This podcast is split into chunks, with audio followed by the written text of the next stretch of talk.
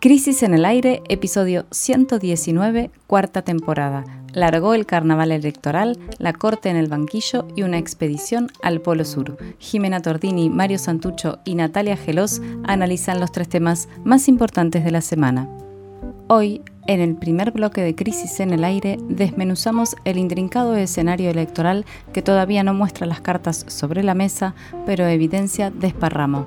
¿Cómo pinta el 2023? En el segundo bloque hacemos zoom en el frente judicial. ¿Qué está pasando en el juicio político a los cuatro integrantes de la Corte Suprema? Por último, viajamos al Polo Sur y recorremos la Antártida Argentina para entender su importancia estratégica en un mundo que está que arde. Bienvenidos a Crisis en el Aire. Vamos a comenzar nuestro primer programa de este 2023 con un análisis del escenario electoral que se está configurando de cara a los decisivos comicios presidenciales de este año. Tarea difícil porque aunque la campaña ya largó, la incertidumbre cada vez es mayor y las dudas sobre quiénes serán los candidatos crecen. Pero por suerte, para un poco traer un poco de certidumbre a esta mesa. Estuvimos conversando eh, largamente en una entrevista con el nuevo jefe de gabinete, Agustín Rossi, una entrevista que va a salir en nuestro próximo número, el número 56 de la revista Crisis. Así que a lo largo de este primer bloque vamos a ir compartiendo algunos fragmentos de, de esa conversación que tuvimos, a ver si podemos ir ordenando un poco el tablero de este año. Bueno, primero que nada, vamos a hacer un pantallazo veloz por el cronograma electoral que toca este año.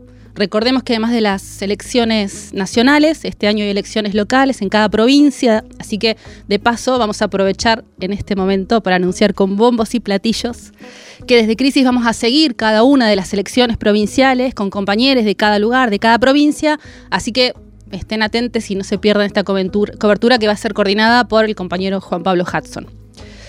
La cosa comienza el 16 de abril con los comicios en Neuquén y Río Negro.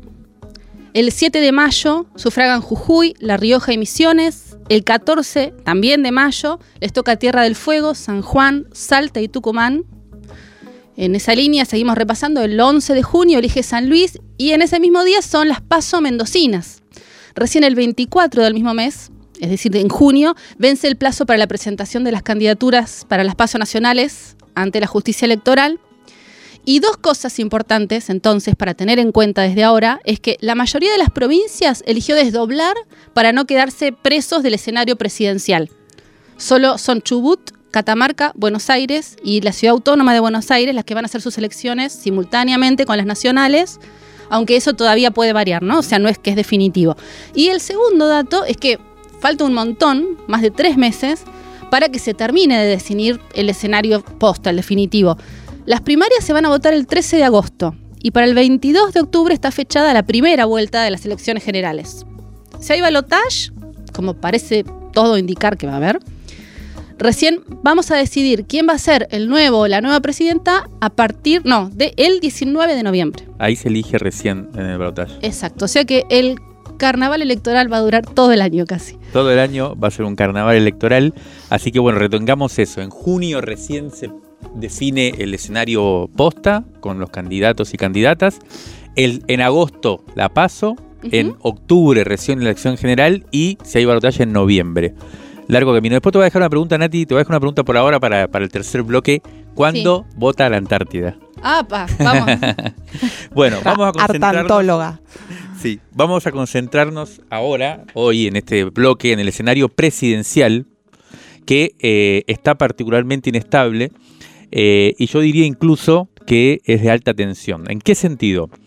Bueno, mi sensación es que estamos asistiendo a la crisis de la lógica que se instaló en Argentina a partir del año 2001 y de aquella crisis famosa eh, que dio vuelta alguna media al sistema político, y que básicamente esa lógica que sentimos que está entrando en crisis supone dos coaliciones capaces de reunir entre ambas el 90% del electorado, que es lo que ha pasado en casi todas las elecciones desde entonces para acá, ¿no? que dos grandes fuerzas concentran el 90% del electorado, la famosa polarización. En su lugar, el sistema político tiende cada vez más a la dispersión, a cierta disgregación de la oferta electoral. Ayer estuve conversando con un encuestador amigo que acaba de terminar un estudio nacional de entrevistas presenciales, por eso todavía no está publicada, no la podemos citar específicamente, eh, pero me transmitió un par de conclusiones bien interesantes que él ya venía viendo a partir de verla. Recordemos que hay varios tipos de entrevistas, las más fidedignas son las presenciales, que hay que buscar la muestra, y además que es eh, personal, ¿no? Conversación. lo que se llamaría hoy presencial. Bueno, sí, la presencial. Las demás. O las telefónicas. Exacto, las demás se hacen telefónicamente y hay muchas que se están haciendo ahora por las redes sociales directamente. Bueno, estas se hacen presenciales y con muestra en todo el país me decía, bueno, ahí aparecen los jóvenes, eh, que en otros lugares no, porque con la, telefónica en general es en teléfonos fijos, entonces solamente contesta la gente mayor. Bueno, ¿cuáles son las conclusiones interesantes? Me decía, aparecen juntos por el cambio y el frente de todos disputándose el primer y el segundo lugar, con la fuerza opositora en general 4 o 5 puntos por encima, algo así como 31 a 27. Esto se verifica tanto cuando se miden las siglas políticas, o sea, juntos por el cambio y frente de todos, como cuando se introducen y se pregunta por candidatos específicos, ¿no? En este caso se estaba preguntando por Massa, por Cristina, por Larreta, por Bullrich, ¿no? Ahí, en general, la configuración es esta. Está Juntos por el Cambio un poquito por encima, pero no tanto. Claro, es lo que se viene, uno viene escuchando en los medios, ¿no? Desde que empezó el año, que llamativamente las encuestas dan más parejo de lo que uno pensaría. Hay disputa. Eso es lo que, lo que aparece como primar en la lectura. Ahora bien, el verdadero dato a tomar en cuenta, que me, que me compartía este encuestador, este consultor, es que emerge una tercera fuerza muy definida, que es la ultraderecha, y que aparece con un 20% de intención de voto, tanto, eh, o sea, aparece con el 20% cuando se, se, pregunta por la fuerza, en este caso la libertad avanza, ¿no? Ahora, cuando aparece ley como candidato, incluso sube un poquito y la cosa tiende a convertirse en tres tercios, ¿no? 30, 25, 20, 30, 27, 23, por ahí. Es decir, que las dos, es verdad que las dos principales coaliciones mantienen sus posibilidades y parece una elección pareja, pero en realidad lo que está sucediendo es que ambas están muy por debajo de su nivel de adhesión histórico. Decíamos al principio, normalmente cautivaban casi el 90% del electorado, ahora están poco más del 50%. Mm. Eh, y bueno, eso configura realmente un escenario muy distinto, aunque pareciera que siguen las dos principales eh, fuerzas en, primer, en primera instancia. Vamos a escuchar la primera reflexión que seleccionamos de Agustín Rossi, el flamante jefe de gabinete, cuando le preguntamos por este aspecto. No tengo muy en claro cómo va a ir, eh, cómo, cómo, va a ir eh, moviéndose el sistema político argentino. Sí, lo que sé es que pasamos del bipartidismo de los 80 al bicoalicionismo. Las coaliciones se hacen entre los que piensan parecido y no iguales y muchas veces se hace entre los que piensan no tan parecido, pero tienen conveniencia, conveniencia electoral, entonces aparecen muchos ruidos hacia el interior de las coaliciones, no solamente hacia el interior de la nuestra, la, coalición de Juntos por el Cambio, eh, por el Cambio también. Si no existiesen las coaliciones, probablemente lo que hubiese sucedido, lo que ha sucedido en otros países de América Latina, en Perú, en Chile, que aumentan la cantidad de agrupaciones políticas y de posiciones políticas y eso hace más en forma de archipiélago el sistema político, lo cual no es beneficioso a la hora de la estabilidad del sistema político. Todos hablan de aquella elección del 2013, ¿no? Ahora, nadie recuerda que 15 días antes, en esa elección del 2003, la segunda vuelta era Menem López Murphy. ¿De qué nos disfrazábamos en, ese, en ese momento? Después, Néstor creció, por suerte, se consolidó como como segundo, como segundo y bueno, y pasó lo que pasó, Menem no fue a la, a segunda vuelta y terminó Néstor presidente, por suerte para la Argentina, digamos, ¿no? Que vino una etapa absolutamente distinta.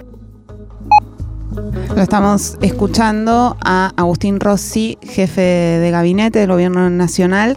Bueno, primer, primer elemento ¿no? con el que nos quedamos es este, el fantasma del 2003, donde hubo cinco candidatos con posibilidades, candidates con posibilidades de pasar al balotaje, todos por debajo del 30%. Eh, que fueron Menem, Kirchner, López Murphy, Rodríguez Sá y Elisa Carrió. Y bueno, no, obviamente nunca no, traemos esto aquí porque la historia se vaya a repetir, pero bueno, queda esta hipótesis, ¿no? De que es posible que se esté configurando un escenario en el que terminen imponiéndose los incentivos a la dispersión eh, electoral. Veamos entonces ahora cómo se manifiesta esta dinámica en la coalición oficialista.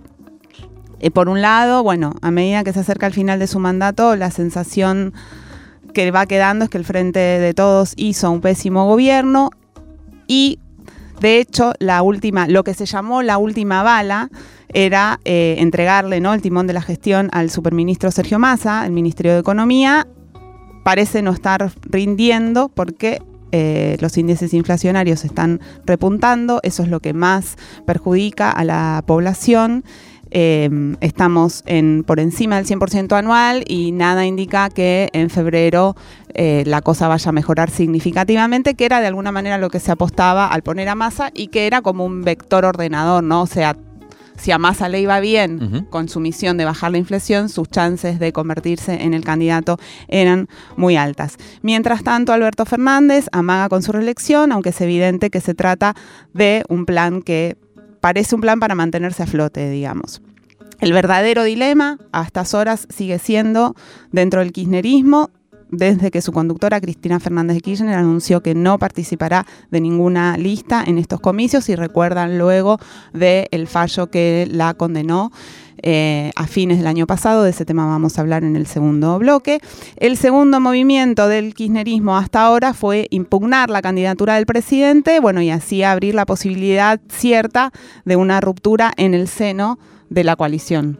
Sí, ¿por qué decimos esto de una posible ruptura? Porque hasta ahora lo que apareció muy claro en esa reunión que hubo de la mesa política de 33 eh, funcionarios o, dirigentes que fueron del Frente de Todos es esta exigencia de que no se presente Alberto Fernández y si se presenta Alberto Fernández entonces no va a haber paso.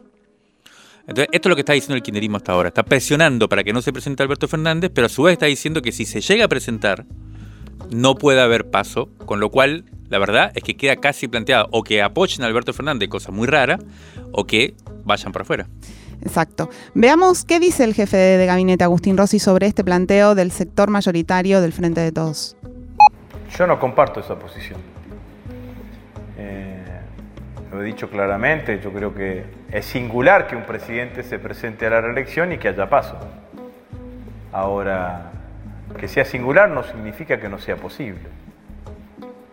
Ayer lo escuchaba a, Axel, de, cuando alguien le preguntó por, por Tolosa Paz de candidata a gobernadora, dijo, las pasos están abiertas, que vengan todos, digamos, ¿no? Eh, si vale para un gobernador, ¿por qué no va a valer para un, para un presidente? La verdad es que nosotros somos un gobierno de coalición.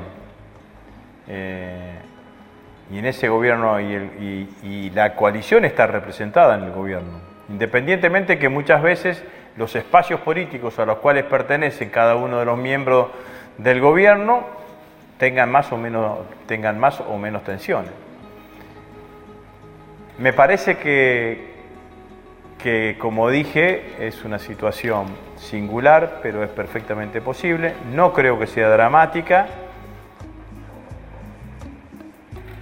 no me, y no me parece que, que esté bien pedirle a alguien o decirle a alguien, vos no podés ser candidato.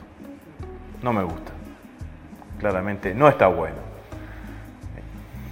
Porque está claro que hoy eh, es cierto que con la unidad no alcanza, pero sin la unidad no se puede. Bueno, como decíamos al principio, todavía falta muchísimo para el cierre de listas, pero la manera en la que llega a la elección al frente de todos es un poco dramática. Las cosas del otro lado no pintan menos tirantes en la alianza opositora, de todos modos, donde los incentivos para una ruptura van creciendo. El principal interesado en mantener la unidad, aunque sea directamente un suplicio, es eh, Horacio Rodríguez Larreta, que sigue encabezando las encuestas de todos modos, el problema es que va a tener que hacer magia para amalgamar a unos radicales entonados que piden, entre otras cosas, el gobierno porteño y, por el otro lado, una ultraderecha que sabe que puede llegar a meterse en el balotaje si consigue emanciparse de la tutela que sobre ella tienen los amantes de la moderación. Sí, acá, acá lo que aparece como con mucha fuerza es que si se llega a unir la ultraderecha que hoy forma parte del Juntos por el Cambio con la ultraderecha que hoy está por afuera, que es la Libertad Avanza, básicamente Bullrich y Milley, bueno, constituyen un polo bastante competitivo con posibilidades de meterse. Entonces la pregunta es, ¿por qué este grupo ideológico tan claro, que es el emergente además en esta nueva elección, va a subordinarse, en este caso Patricia Bullrich, a una derrota eh, al interior o va a someterse a una derrota al interior de Juntos por el Cambio, ¿no? Si tiene tanto incentivo para ir por afuera y capaz que meterse en el balotaje y con muchas posibilidades de llegar a la presidencia. Y el otro gran escollo para la reta tiene que ver con saldar cuentas con su jefe político histórico, que es Mauricio Macri, que no parece eh, resignarse al ostracismo. Y no se trata solo de una cuestión de egos acá, sino lo que hay entre ellos son diferencias políticas claras que surgen de balances muy distintos sobre el análisis de por qué fracasó el primer gobierno del PRO. Así que ese sería el escenario. Sí, mientras todo esto sucede, em, estas internas un poco autoflagelantes a la interna de cada una de las coaliciones, y donde parece también, ¿no? Eh, donde lo que aparece también es una suerte de, falta de ideas, o, no están muy, en claras las ideas más allá de ciertos rasgos claros, bueno, como el eje Bullrich-Milley, ¿no? Que parece tener muy claras cuáles son sus ideas. Em, mientras todo esto pasa, también pasan otras cosas más profundas que están mostrando una realidad que no es la de las internas dentro de las coaliciones, por ejemplo, lo que está pasando y lo que está yo esta semana en la ciudad de Rosario, el miércoles a la noche, el jueves a las 2 de la madrugada, en realidad una banda valió el frente de un supermercado perteneciente a la familia de la mujer del Messi y ahí dejó un mensaje escrito en un papelito que decía Messi te estamos esperando, Hapkin es narco, no te va a cuidar. Bueno, el episodio obviamente tuvo una eh, resonancia infinita, mucho más que la que habían tenido de hecho crímenes ¿no? de, personas, no solo mensajes, sino asesinatos en las semanas anteriores. Es para discutir un montón. Rosario es un tema sobre el cual nosotros siempre estamos trabajando, investigando, pero queríamos acá resaltar algunas cuestiones. Lo primero es una pregunta que es si la violencia desatada en Rosario desde hace ya varios años y que parece ser incontenible, lo está haciendo de hecho. La pregunta siempre que nos hacemos es, ¿esto es una anomalía o es un aviso de lo que viene en el resto de la Argentina. Bueno, sobre esto le preguntamos también al nuevo jefe de gabinete, Agustín Rossi, oriundo de un pueblo de la provincia de Santa Fe que se llama Vera, pero que hizo toda su carrera política precisamente en Rosario, por lo que conoce bien. Bueno, escuchemos lo que dijo. Rosario hay un fenómeno que mirado desde lejos es una disputa entre, entre bandas y subbandas eh, que se disputan el control territorial y el control del negocio del narcotráfico. Eh, bueno, y eso está llevando hace mucho tiempo, eso genera en general una situación de inseguridad muy alta y hace que aparezcan otros delitos, ya no solamente enfrentamiento entre bandas, sino frente al resto de la, al resto de la ciudadanía, al resto de la, al resto de la sociedad. Eh, es una situación grave, gravísima, terrible, eh, cualquier calificativo te queda corto. Eh, la ciudad que nosotros vivimos y transitamos durante muchísimos años no es la misma ciudad que, hoy, que, es hoy ahora. y que el Estado tiene que no cesar en la lucha para terminar con, con, estas organizaciones criminales. Entonces, que no es solamente la acción de las fuerzas de seguridad, sino que también es que el Estado recupere territorios en donde, lo ha perdido, pero sobre todas las cosas lo que no tiene que hacer es cesar en la lucha. Bueno, eh, cerremos con esta reflexión eh, el primer bloque sobre dedicado a, a, cómo inaugura la campaña electoral, porque como vemos, por todos lados aparecen las discusiones, las cuestiones internas de las coaliciones, como decía Jimé antes, pero el trasfondo de esta elección aparece claramente con esta cuestión de Rosario. Eh, primero, con lo que decías, ¿no? El crecimiento de la violencia. Y no solo criminal, sino también política. y hay que ver en qué medida eso empieza a ser un continuum que va a, definir bastante mucho del debate público que se establezca durante estas elecciones. Y aparece una segunda cuestión relacionada con esta, bastante fundamental, si ligamos toda esta discusión que se dio en torno al episodio de Rosario con el discurso público, si uno ve el discurso público, el, el efectivo, el explícito de la principal figura política del país, nada menos que la actual vicepresidenta, ¿no? Que todo el mundo está interpretando si se va a presentar, si no se va a presentar, parece ser esa la discusión, pero si uno lee lo que está diciendo, simplemente lo que está diciendo, bueno, lo que está diciendo eh, Cristina Fernández Kirchner es precisamente que el lenguaje de la política se ha vuelto mafioso, ¿no? Que es lo que vimos en Rosario, porque el sistema de poder que rige hoy en el país, dice Cristina, está precisamente tomado por estos poderes que no son democráticos y que son los que están controlando o directamente ejerciendo la soberanía sobre los principales asuntos del país. Así que a mí me parece que este como sería el punto para, siendo que todavía falta bastante y vamos a tener muchas discusiones sobre quién será, quién no será, el punto me parece clave es este trasfondo que aparece muy claramente con lo de Rosario, pero que ya venimos viendo eh, explícitamente en el discurso de la vicepresidenta, que es lo que lo lleva además a no presentarse, ¿no? Que la principal figura del país política no se presente, se sienta excluida, es el gran tema. Así que comenzamos 2023 mirando a 1983, porque se cumplen 40 años de la democracia y se plantea la pregunta por la vigencia de la democracia, y también miramos a 2003. 20 años son bastante, 1983, 2003 y ahora 2023. 23 porque la situación es muy distinta, pero parece que vuelve a ser igual de explosiva. Crisis en el aire. Cada sábado, la revista Crisis se transforma en sonido. Se transforma en sonido. Resumen crítico en movimiento. El aire está en crisis.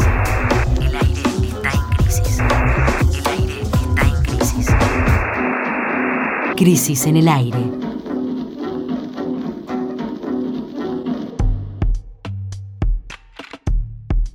No es novedad que el conflicto entre el Frente de Todos y el Poder Judicial está dirimiendo buena parte de la agenda política, pero durante el verano la cosa volvió a escalar. Chats filtrados, juicio político a la Corte y gritos en la apertura de las sesiones ordinarias del Congreso de la Nación son las postales que recorreremos en este segundo bloque de Crisis en el Aire. Son las postales que recorreremos en este segundo bloque de Crisis en el Aire. Vamos a empezar de atrás para adelante, escuchando al presidente Alberto Fernández el miércoles, primero de marzo, en el Congreso. Le dedicó exactamente 10 minutos al Poder Judicial. Estaban allí presentes el presidente de la Corte Suprema, Horacio Rosati, uno de sus integrantes, eh, Carlos Rosengrat, sentados a su derecha. Qué caripelas, ¿no? Con unas caras que no se les movía un gesto. 10 eh, minutos al Poder Judicial, en particular a la Corte Suprema, al fallo del Tribunal sobre la coparticipación de la Ciudad de Buenos Aires y también a la sentencia de primera instancia que condenó a la vicepresidenta Cristina Fernández, sentencia de la que sus fundamentos se van a conocer el lunes próximo, el 6 de marzo. Vamos a escuchar entonces algunos pasajes del discurso del presidente de la Nación. El Poder Judicial hace tiempo que no cuenta con la confianza pública. No funciona eficazmente y no se muestra con la independencia requerida frente a los poderes fácticos y políticos. Así como el Poder Ejecutivo, así como el Poder Ejecutivo padeció la intromisión del Poder Judicial en fusiones que le son propias, este mismo Congreso debió soportar la intromisión en sus prerrogativas cuando la Corte Suprema se arrogó indebidamente la facultad de disponer cómo debe este cuerpo legislativo designar sus representantes ante el Consejo de la Magistratura. Hace años que venimos denunciando la conformación de una estructura que opera de manera coordinada en las que se involucran miembros del Poder Judicial, medios de comunicación y políticos de la oposición.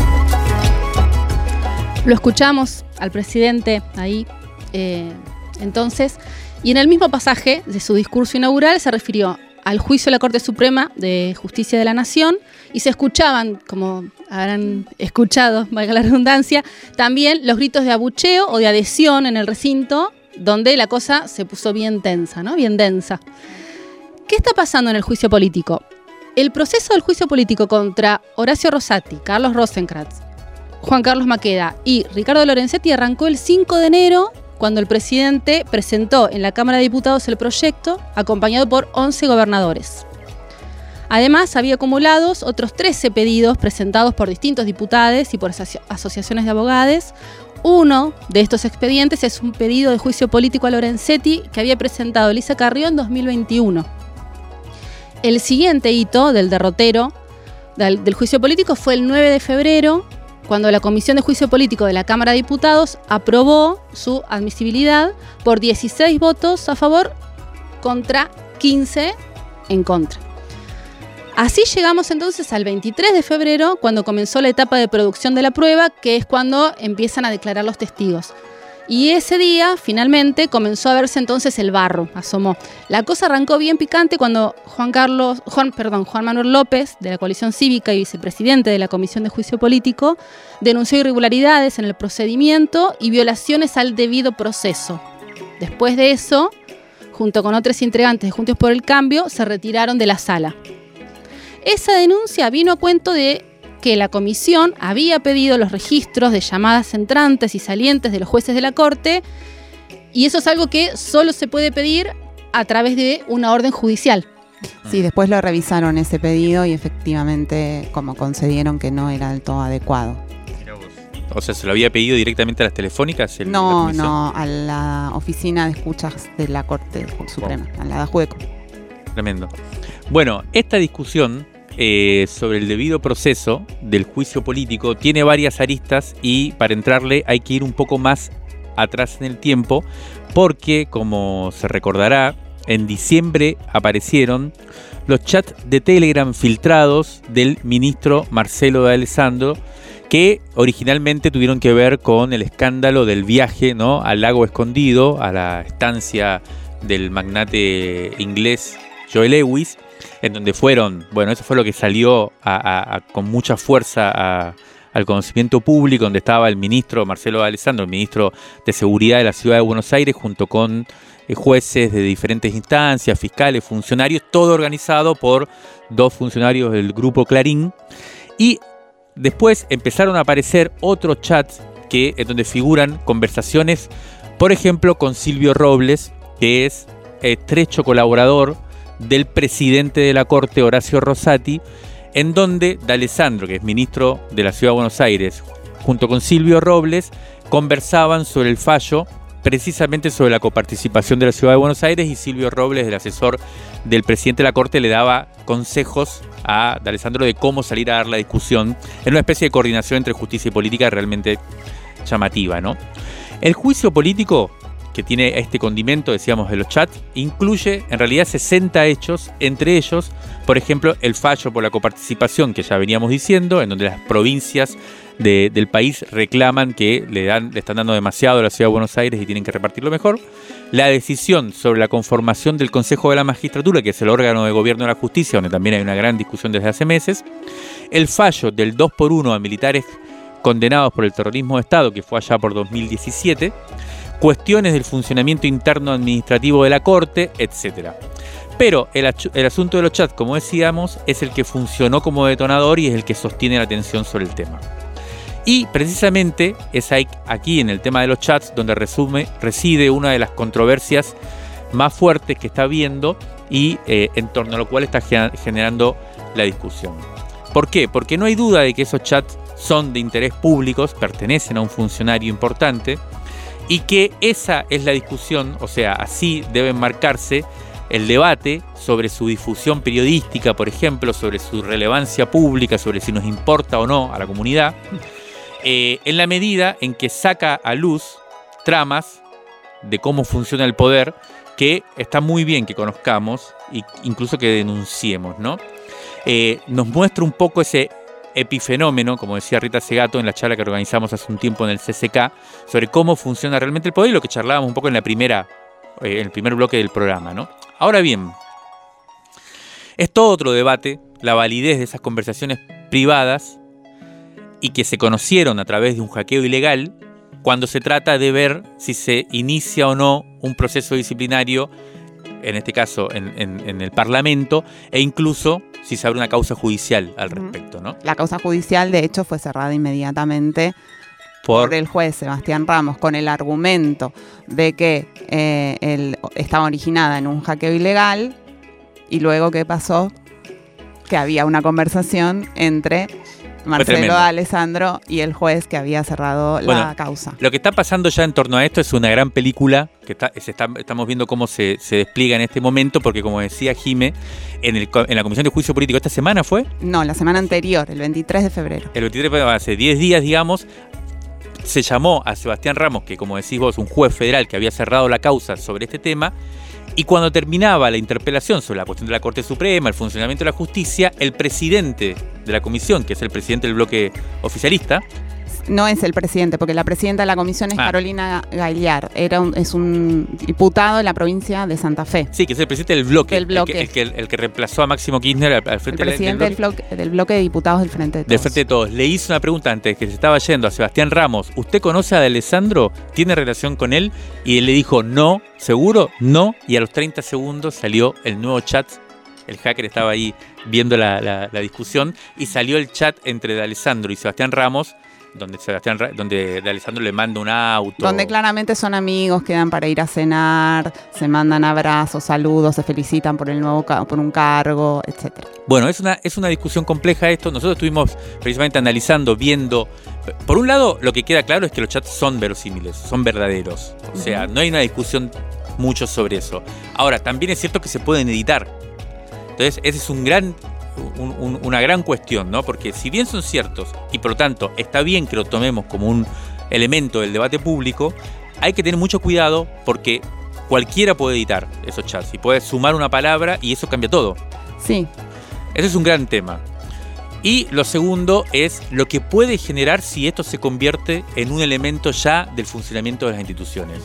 Porque entonces ahí empieza a haber un se abre un campo de lo posible, de que cualquiera puede ser escuchado, y como es de interés público, entonces cualquiera puede ser sometido a un juicio o a lo que sea, en función de este elemento como dato de prueba, ¿no? Es una gran discusión. Nosotros estuvimos averiguando, por ejemplo, lo que pasó en Brasil con el juicio, con la, filtración de los chats del juez Moro, que es el que había inhabilitado a Lula para ser candidato. Bueno, ahí se tomó como un elemento, eh, pero también es una discusión. Esto puede funcionar o no. En todo caso, y para cerrar el bloque, digamos, lo que hay que tener en cuenta es que, de vuelta, el, tono del debate en este momento en el que se abre la campaña electoral empieza a recordar también otros momentos de campañas electorales, empiezan a eh, aparecer el mundo de los servicios de inteligencia, empieza a, aparecer todo un mundo de ultratumba, digamos, que, engarzado con la forma del poder que hoy existe en Argentina, determina el debate público y organiza a todos los actores, incluso de manera transversal. ¿no? Sobre esto también vamos a, a- trabajar, en, va- van a aparecer notas en, en el número que está por salir pronto, eh, del número 56 de la revista Sí, en el Crisis. número 56 de la revista Crisis hay una nota sobre el veranito del Poder Judicial y cómo empezamos el año, que incluye también otra discusión sobre el Poder Judicial que no llegamos a tratar hoy en este programa, ni llegaremos ya, que tiene que ver con todo lo que pasó relacionado con el juicio por el asesinato de Fernando Báez Sosa y como ahí aparece también otra discusión que tiene que ver con, bueno, qué pasa cuando el Poder Judicial no, miramos esta fase que, tiene que ver más con su comportamiento como actor político, sino miramos qué hace el Poder Judicial en su rol de administrar el castigo. Bueno, ahí hay toda una discusión también sobre eso. Tenemos una nota en el próximo número de la compañera amiga Paula Litvachki, número 56 de la revista Crisis. Vamos a terminar ya este bloque. Rescate emotivo. 1973-2023. 50 años de crisis. 50 años de crisis. De la tinta a la conversación. Crisis 5, septiembre de 1973. Eric Nepomuceno narra las presiones padecidas por Chico Huarque para modificar cada poesía, las idas y vueltas para que le acepten las letras, los enfrentamientos habituales con el Departamento de Censura de la Policía Federal. Todo a sus 28 años y con un reconocimiento ya ganado. Sintió el gusto amargo de la bebida, se incorporó, caminó hasta el micrófono en el centro del escenario del elegante flag carioca y se largó a hablar, indiferente a las miradas temerosas y a los murmullos de reprobación. Sus palabras brotaron rápidas y a los tropezones. Dijo que no aguantaba más, que lo que estaban haciendo con él era insoportable, que quería que lo dejaran en paz, que terminaran con las persecuciones solapadas y constantes. Quería que lo olvidaran terminó confesando que sentía un poco de miedo. Eso fue a principios de 1972. Los diarios nada dijeron, pero alguien, y sin duda alguien importante, se enteró de lo que había ocurrido. Entonces, por primera vez en años, los funcionarios a cargo de la censura y la policía política dejaron de citarlo a diario para solicitarle aclaraciones sobre lo que escribía y decía, expresiones que las autoridades calificaban como una provocación. Cuando Chico Huarque estalló en aquella madrugada su disco Construcción, era todo un suceso en Brasil y a la vez ponía término con él a un largo año de mutilaciones infligidas a su obra y a su libertad expresiva.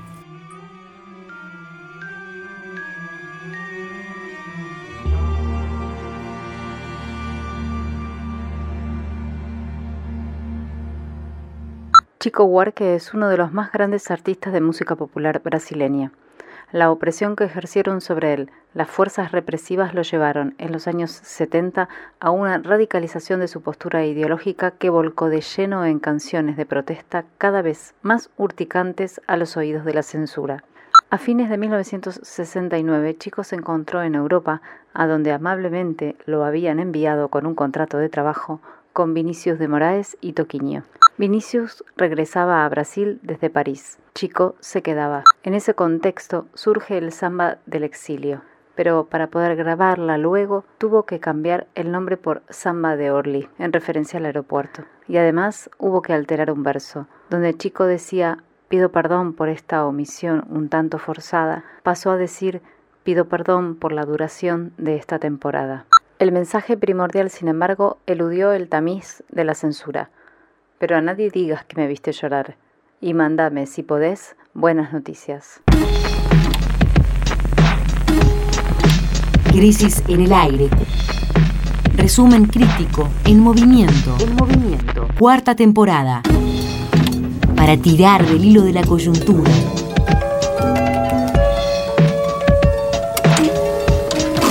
Todos los sábados, el aire está en crisis. El clima caliente no está solo en la política y la justicia, también nos aprieta de manera literal. Este fue el verano más caluroso de nuestra historia. Esta semana la NASA publicó un gráfico bien contundente que muestra la aceleración del cambio climático y sus efectos en la temperatura. La falta de agua es sin dudas una de las consecuencias de este proceso. En ese contexto, todos los ojos apuntan al Polo Sur por diferentes razones. En este tercer bloque vamos a hablar de la Antártida y su importancia estratégica.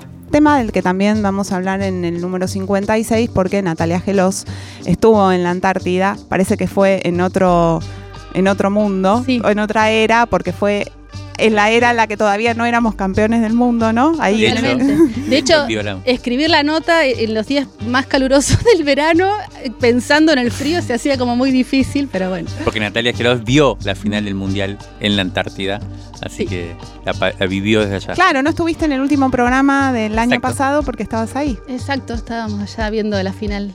Bueno, los glaciares del mundo acumulan más del 75% del agua dulce del planeta y el 91% de estos glaciares del mundo están en la Antártida.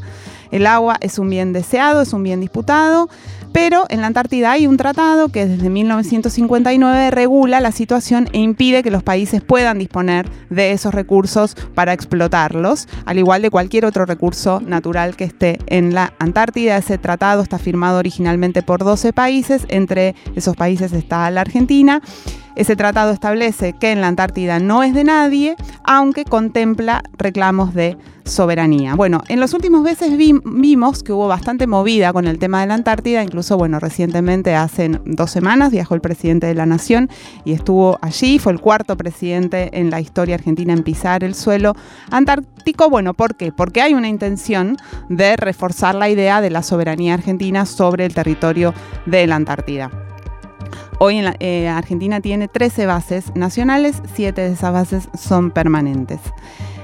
A la Antártida se llega en el Hércules, que es eh, un avión de la Fuerza Aérea, y en el Irizar. Antes de seguir, entonces vamos a escuchar a Carlos Recio, que es el comandante del Irizar, que desde la base Belgrano, que es la base que está más cerca del Polo Sur, nos compartió sus impresiones de esa zona del planeta y Luego, inmediatamente, vamos a escuchar a Soledad Otaola, que fue docente hasta diciembre en la escuela número 38, Raúl Ricardo Alfonsín, en Base de Esperanza, donde está el único asentamiento, allí en Base de Esperanza está el único asentamiento de civiles, em, no militares, digamos, en la Antártida. Vamos a escucharlos. Eh, la base Belgrano está emplazada en un Nunatak, que es la punta de una montaña y está toda rodeada de hielos desde el punto de vista eh, naval es eh, la base, no te diría la, más peligrosa en lo que es su derrota, pero sí es la más eh, desafiante por las condiciones glaciológicas, el hielo que se forma es, es muy duro, tiene unas características únicas. He tenido la oportunidad de navegar hacia la base Belgrano 2 en, en buques que normalmente desarrollan sus actividades en, el Ártico y no pueden creer la dureza, la presión de los hielos, entonces es un desafío tremendo eh, llegar a la base 2, a la base Belgrano 2 y permanecer en la base 2 en las tareas de descarga. Eh, llegar a la escuela para nosotros era una aventura y disfrutábamos de esa aventura porque por el hielo, por la nieve, a veces por el viento que nos acompañaba, nosotros creemos que que sí existe una identidad antártica, eh, teniendo en cuenta de que las identidades se construyen, este, que, son, que son procesos de construcción social, ¿no? Por ejemplo, nosotros con las tradiciones antárticas, por ejemplo, los sábados de Pisa, que datan de muchos años, eh, que se cumplen en todas las bases antárticas, todos los sábados, sábado a sábado, eh, con nuestro bautismo antártico, nosotros cuando llegamos por primera vez el año pasado eh, somos neófitos, ¿no? Y el 21 de junio, que es el día de la confraternidad antártica, eh, nos bautizan y pasamos a ser antárticos. Entonces, yo creo que a través de todas esas tradiciones eh, y que cada dotación va dejando esa huella que hace que, que se vaya construyendo esa identidad, que se vaya construyendo, construyendo ese ser y ese sentir antártico. Ahí escuchábamos a, Soledad, que fue maestra y directora de la escuela entonces hasta diciembre. Mandaba el audio desde Jujuy, así que se fue a la otra punta. Para tomar dimensión, porque el mapa oficial de Argentina es bicontinental, después vamos a ver un poquito más, ¿no? Pero se ve entonces hasta dónde llega desde la Quiaca justamente hasta Antártida, el centro del territorio argentino entonces se ubicaría en Tierra del Fuego. Cuando vemos el mapa, el mapa oficial, contemplando los mares, exactamente. O sea, la Antártida tiene la extensión de toda la Argentina continental, más o menos. de, este lado del continente. si tenemos que ubicar el centro del país, tendríamos que ir justamente a Tierra del Fuego. Eh, bueno, Soledad nos conta, hay, muchas historias, ¿no? Hay un poco por un lado esta idea de aventura, por el otro lado la idea de, soberanía o de patriada y demás. Cortito Soledad, por ejemplo, decía que en, invierno, cuando daban clases, la térmica era de 57 grados bajo cero, pero lo que hacía que se suspendieran las clases era el viento, que es de 140 kilómetros por hora. Allá hay nueve familias, es el único lugar entonces donde hay niñas. Pero bueno, más allá de eso, en el resto de las bases lo que hay es entonces muchísima actividad científica que tiene que ver con exploración, con investigación de los recursos naturales, también con meteorología y demás, y el personal del Ministerio de Defensa, que es quien lleva la logística. Decíamos que no se podía explotar económicamente los recursos que hay ahí. Pero los ojos están puestos por algo. En el 91 se, firmó el Protocolo de Madrid, que lo que hace es incorporar la idea de protección del medio ambiente, porque esto se firmó en 1959, ¿no? El primer tratado, el mundo era otro. Y al prohibir explotar los recursos que hay, también da cuenta de qué es lo que hay, el valor que tiene, qué hay en la Antártida, qué es lo que se, se sabe, aunque no se ha llegado a conocer del todo, es que hay oro, hay plata, hay uranio, hay hierro, además de que hay petróleo. Y también hay otro, otro elemento como interesante que tiene muchísimo, todavía mucha tela para cortar, que son las potencialidades farmacológicas que hay en el fondo marino. Entonces hay toda una industria y un montón de... Gente esperando. De gente esperando, básicamente, con sus colmillos afilados. Em, bueno, otro de los, de los de las fuentes de, que generan eh, dólares ahí, es el turismo marítimo, el turismo antártico. Digo, hay todo un mundo. Es un turismo muy de lujo, leí, Exactamente. Sí, 20 mil dólares sale un viaje a la Antártida, o sea que son pocas personas las que pueden hacerlo. Eh, Los chilenos lo están desarrollando bastante. Exactamente. Bueno, hay una. Cuando, se ve el mapa se ve, ¿no? Entonces, bueno, lo que hay es. La Antártida no es de nadie, lo que sí hay son reclamos de soberanía. Y cuando empezamos a ver también el mapa de Antártida, lo que vemos es lo que coincide el reclamo de Argentina, se superpone con Reino Unido y con Chile. ¿no? Entonces ahí hay toda una cuestión que está en suspenso, digamos. El protocolo de Madrid, que es el que prohíbe el, uso de recursos naturales, eh, preserva, digamos, hasta el 2048, que parece que falta mucho, pero no es tanto. Pero en ese, en ese lapso de tiempo el pacto puede ser modificado solamente mediante un acuerdo, un acuerdo unánime de las partes consultivas. O sea que está, digamos, son estas cuestiones, ¿no? Que están, pero hasta, cuándo o hasta dónde.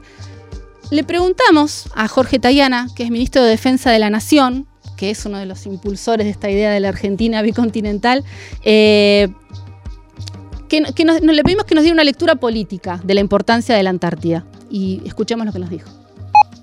Pero para mí lo más importante es generar conciencia, porque es evidente que el mundo está en un proceso de cambio.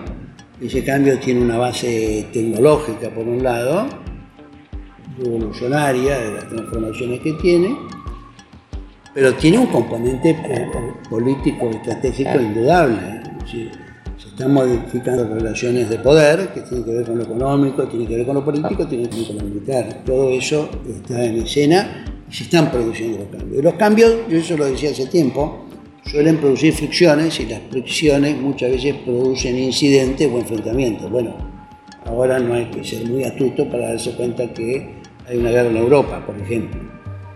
Este, y que hay como 30 conflictos armados o interestatales o interestatales en distintas partes del mundo. Todo proceso de, cambio y de modificación en la hegemonía o en la correlación de fuerzas entre los países produce tensiones y produce la necesidad de desarrollo, de alianzas y de ver para dónde va el, camino. ¿no? Este, y creo que lo más importante es instalar en los argentinos y en las argentinas la idea de que toda esa Argentina, esa Argentina de la Pampa Azul que habló en su momento Cristina, este, es, importante, porque finalmente la soberanía es eso, es la defensa del eh, bienestar de nuestra propia sociedad. Y la defensa del bienestar de la gente tiene que ver con lo que tenga en una sociedad como recursos naturales, como recursos técnicos, como calificación, etcétera, etcétera. Y todo eso da la impresión que en este siglo va a tener mucho valor. Bueno, un tema apasionante, pero se nos acaba el tiempo, hay muchísimo para seguir hablando. Em, como decía eh, Nati, está en juego ahí todo. Hay dos cosas, me parece, para cerrar. Una, eh, que hay, en juego toda una cantidad de recursos que por ahora están preservados, ¿no? Desde el año 59, cuando se firmó este, este convenio, pero eh, que también nos cambia a nosotros la imagen de lo que es el fin del mundo, ¿no? Y esa es una, una especie de las novedades, ¿no? Uno siempre pensaba en la Antártida como el fin del mundo, como algo que estaba más allá de lo, de lo utilizable como tal, y ahora empieza a aparecer con mucha claridad como una fuente muy potente y estratégica de recursos y demás. Con lo cual eso nos cambia completamente y son el tipo de discusiones que hay que empezar a meter y hay que empezar a, tener con, fortaleza sobre todo en momentos como estos de campaña electoral en los cuales se define un poco los próximos años. ¿no? Y lo segundo es la cuestión geopolítica de fondo que acá planteaba Tayana y que tiene que ver con la guerra y con el resurgir de una disputa imperialista por los diferentes territorios del país, del, mundo, y en la Antártida particularmente eh, viene avanzando durante hace años China con bastante eh, intención de tener ahí una, un, lugar de, estratégico de mirada. Entre otras cosas porque es el Polo Sur, ¿no? Y eh, así como está la Antártida, está el, Ártico, todo el, el, polo norte, digamos, en los cuales ya hace rato hay una disputa muy grande. Rusia tiene mucha presencia porque está muy cerca. Estados Unidos también es el principal lugar de disputa, pero de repente, y sobre todo con China, que es la potencia emergente, mirando hacia el sur, Estados Unidos también se empieza a preocupar, Rusia también tiene cierta presencia, y todo esto empieza a ser un combo que puede llegar a ser explosivo pronto. Es un tema para meterse, para verlo y de vuelta invitamos a eh, un gran reportaje que va a salir en el próximo número de la revista, que es la experiencia de Nati Gelos allá en la Antártida en diciembre y las discusiones que se abren en una investigación que vamos a, tratar de hacer colectivamente durante todo este año y en el cual vamos a invitar también a nuestros oyentes y oyentas. Crisis en el aire. Los sonidos de la tinta y sus discusiones. Los sábados, el aire está en crisis.